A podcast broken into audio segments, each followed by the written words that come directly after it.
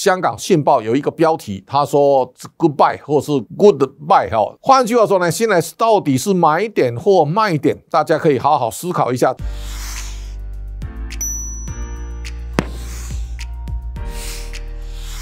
各位财讯的观众朋友，大家好，我是谢金河，欢迎再度收看老谢开讲。这个礼拜我们来看几个重要的大事。那么第一个呢是五月九号，在俄罗斯的五月九号是胜利的纪念日，但是我们可以看到，这有一万一千个俄罗斯的士兵啊来接受普丁在红场的检阅，这当中也包括大型坦克的阅兵，但是看起来并没有如普丁的预期，在五月九号呢是对乌克兰战争的终战日，但是。现在看起来，这一场战役对未来的世界啊，会带来更大的影响。一方面呢，因为俄乌的战争也造成通膨不断的加剧。好，今天有两个重点，我们来看，一个呢是菲律宾的。总统由马可仕家族的小马可仕呢登上总统的大位。过去的一个独裁领导者，菲律宾经过三十几年之后呢，马可仕家族重新掌握菲律宾的政权。另外一个呢是香港的特首的选举，我们看到李家超呢这一次是拿到九十九点一六趴的高选票。李家超当选之后呢，有一张漫画，他就写个一四一六。那么这一次参与投票有一千四百二十八张，而投出来的选票是一。四一六，这当中啊，只有十二张呢没有投赞成票，所以这个投反对票比例非常低。所以我们也可以看到，在历史上啊，中国的领导人当中啊，习近平在二零一三年他得到的选票只有三张汇票，第二次的得票是达到两千九百七十票，没有一张跑票。所以这里可以看出，在极权专制的体制下呢，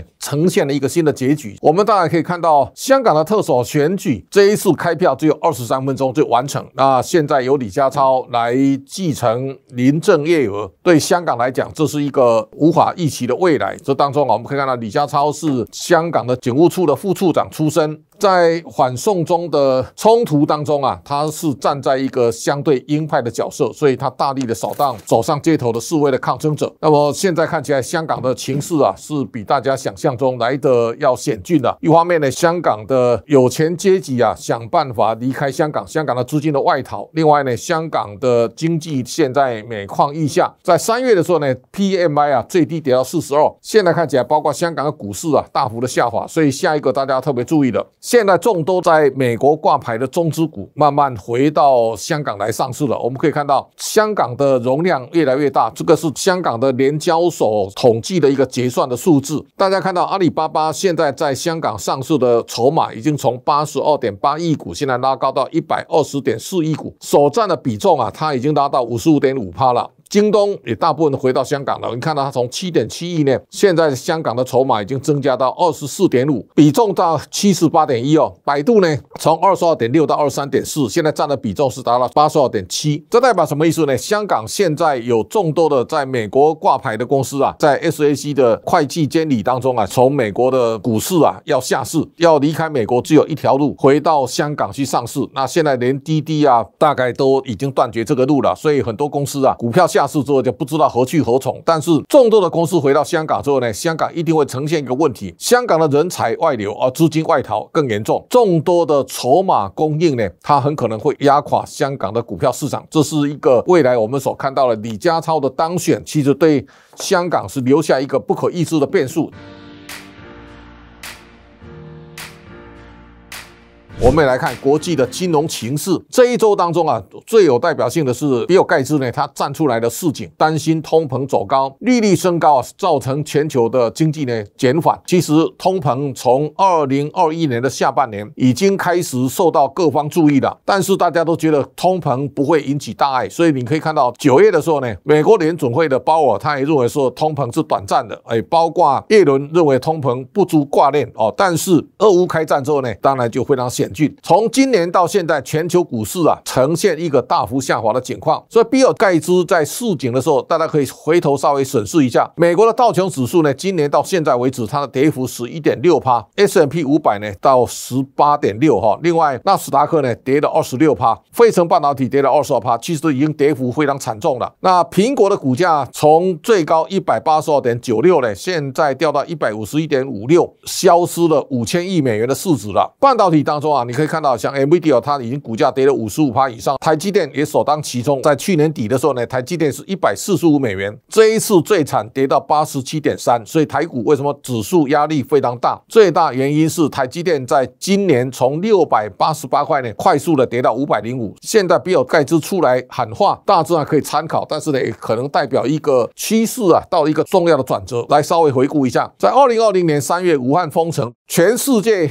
一片慌乱。但是我看到两个人跳出来讲，一个呢是 Stephen Roach，他是看美国最衰的。他在三月的时候讲，美国经济将陷入二战以来最严重的衰退。他同时啊预测美元会暴跌三十五趴以上。他的喊话跟现在啊对照来看的话，美元不但没有暴跌，而美元呈现一个啊历史上罕见的一个强势哦，现在到一百零四。同时啊，我们看到国际货币基金组织啊，首席经济学家是印度裔的 Gopinath 啊，是二零二零年讲的话，他讲说今年很可能经历大萧条以来最严重的衰退。他也预测台湾的 GDP 啊，在二零二零年会出现百分之四的衰退，但是台湾那一年成长百分之三点一，这个话最后都没有成真。我们大家可以看到现在的情况呢，美元不断的高涨，现在到一百零四了，那大家要非常注意了，在俄乌战争之后呢，国际的资金啊，大致上汇回美国居多。那在这种情况之下呢，全球主要货币大概都对美元有相当大的贬值。我们看到人民币呢，现在开始趋贬了，它从六点三六现在来到六点七二九九。那人民币的贬值呢，对中国所带来的压力是大的。所以，我们在这个地方也稍微来看一下，中国现在公告四月份的出口两千七百三十六点二，成长幅度三点九，这是历史上相对很低的成长的幅度。现在中国的进口啊，相对是衰退百分之三哈，但是中国对俄俄罗斯的进口啊，在四月份呢大幅上升百分之五十六点九，这个是卢布上升啊非常重要的关键。大家可以看到，台湾跟中国的出口呈现一个完全不同的走向。我们在四月份的出口啊四百一十四点六，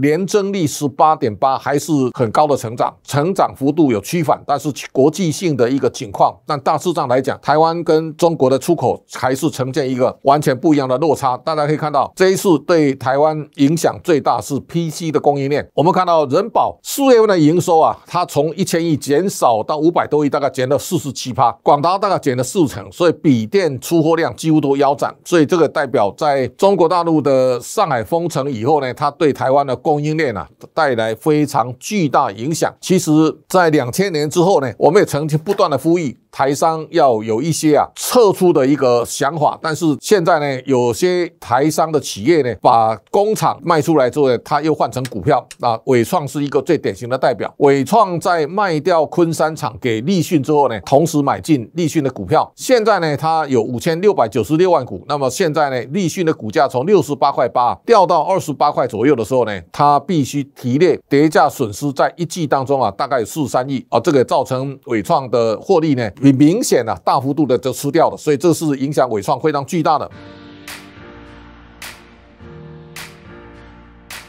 啊，这个礼拜呢，《金周刊》公布两岸三地一千大，所以大家可以看到这个变化。我在这张图当中啊，那个时候。台积电的市值啊排名第八。那今年两岸三地一千大呢，台积电变成超越腾讯、阿里巴巴，它变成第一名。大家可以从这当中的变化呢看出一个端倪。那台积电在二零一七年开始有一个比较明显的跃升，也是台湾的大幅向上的一个态势。在过去很长时间，我们经常拿中国的高成长或高本益比来嘲笑台湾的低成长或台湾股市的低本益比。但是最后大家可以印证一点，不管你的股票在哪里上市，你还。是要面对基本面的考验，所以换句话说呢，接下来大家要开始去思考一个我们未来的投资的战略，到底应该往前走还是往后退？每一年的五月啊，通常有一个名言叫 “Sell in May and go” 哈，也就告诉大家卖股票卖在五月啊，卖的时候就离场。那今年从一月呢，股价跌到现在到五月还在下跌。我最近看到一个。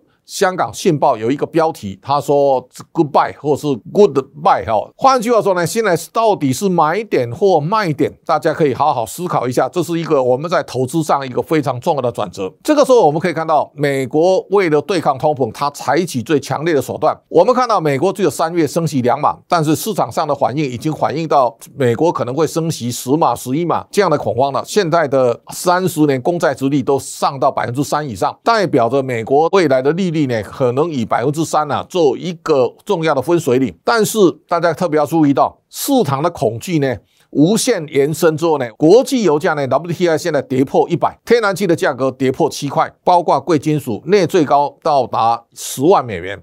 现在内的现货价大概两万八千一百四十四，包括铜价，包括铝价，我们可以看到所有全市原物料呢都在降温，包括你看到所有的商品，包括黄金的价格从两千零六十九，现在大概跌一千八百五十，比特币呢最高到六万八千三百，但最近跌破三万，全球所有的资产标的都缩水，在这个缩水的情况之下呢，通膨会非常快速降温。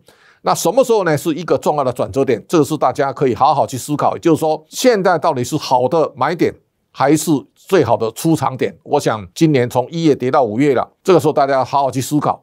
另外一个投资的重点是，最近这一周啊，上市贵公司要公布第一季的季报，大家可以好好去挑选哪一些公司呢？它交出亮丽成绩单，而股价被错杀杀的比较低的。这个时候呢，我相信市场会还他公道，所以我想从今年的跌势当中啊，虽然比尔盖茨啊站出来给大家示警，但是我认为这是一个在今年投资当中啊非常重要的转折点。最近的张锡又重新告诉了大家，对台股要有信心。那这个时候，我想大家可以从基本面好好去慎选个股。我相信现在是向前走或向后退非常重要的转折点。看完季报之后呢，大家可以好好去决定未来的投资的标的跟未来的投资的方向。要跟大家特别来声明，我这一辈子从来没有代客操作，也没有在奈的群组教人进出股票。那我想还是要郑重其事告诉大家，所有在奈的操作的行为，绝对都不是我本人。我再三呼吁，所有投资啊，一定要靠自己。我想再一次来澄清，谢谢大家的观赏。今天老谢开讲就报告到这里，告一段落。下周请大家继续收看。